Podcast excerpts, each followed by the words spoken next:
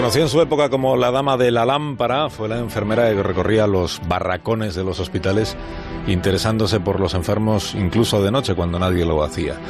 Hoy en Historia de con Javier Cancho, historia de la mujer que cambió para siempre la enfermería. Florence se educó en casa leyendo a los clásicos y aprendiendo filosofía y lenguas modernas, aunque a Florence lo que más le interesaban eran las matemáticas. Siendo una jovencita, los Nightingale emprendieron un viaje por Europa. Era la costumbre entre las familias adineradas con la intención de refinar los modales y conocimientos de las mujeres de la alta sociedad del siglo XIX. A Florence le interesaba registrar detalles sobre las poblaciones que visitaba o sobre sus hospitales. Lo que no le incumbía ni poco ni nada era la vida pensada para una muchacha de su posición, la vida doméstica de la bien casada.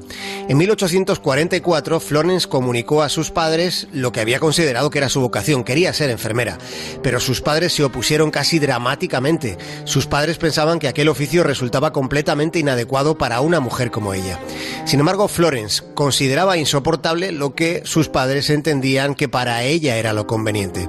Transcurrido cierto tiempo de aquello, rechazó una propuesta de matrimonio.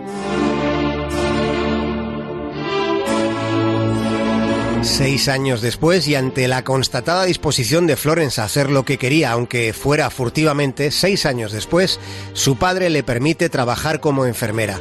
Tal fue su capacidad y entrega que en 1853 fue nombrada superintendente de un hospital de mujeres en Londres, pero aquel fue también el año en el que estalló la guerra de Crimea.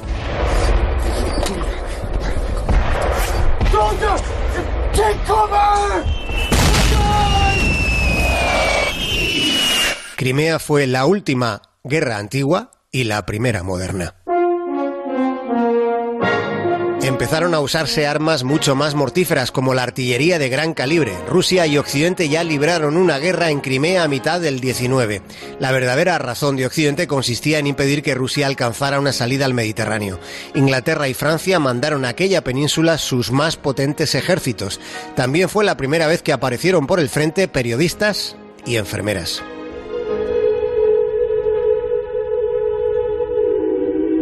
Transcurría la primavera de 1855. El gobierno británico envió una comisión sanitaria para investigar las condiciones del hospital de campaña en la guerra de Crimea. En aquel invierno se les habían muerto 4.000 soldados y en aquella comitiva iba una mujer llamada Florence Nightingale. Fue ella quien descubrió que algún lumbreras había levantado el hospital militar sobre una cloaca. A los pacientes se les desinfectaba con agua contaminada. More soldiers died from infection than in battle. Durante la guerra de Crimea muchos soldados murieron por las infecciones de sus heridas, hasta que una enfermera introdujo prácticas sanitarias que se emplean en nuestros días. Florence planteó limpiar los focos contaminantes y mejorar la ventilación. La proporción de defunciones mejoró de inmediato. El asunto llegó a la prensa y al final de la guerra Florence fue recibida en Londres como una heroína.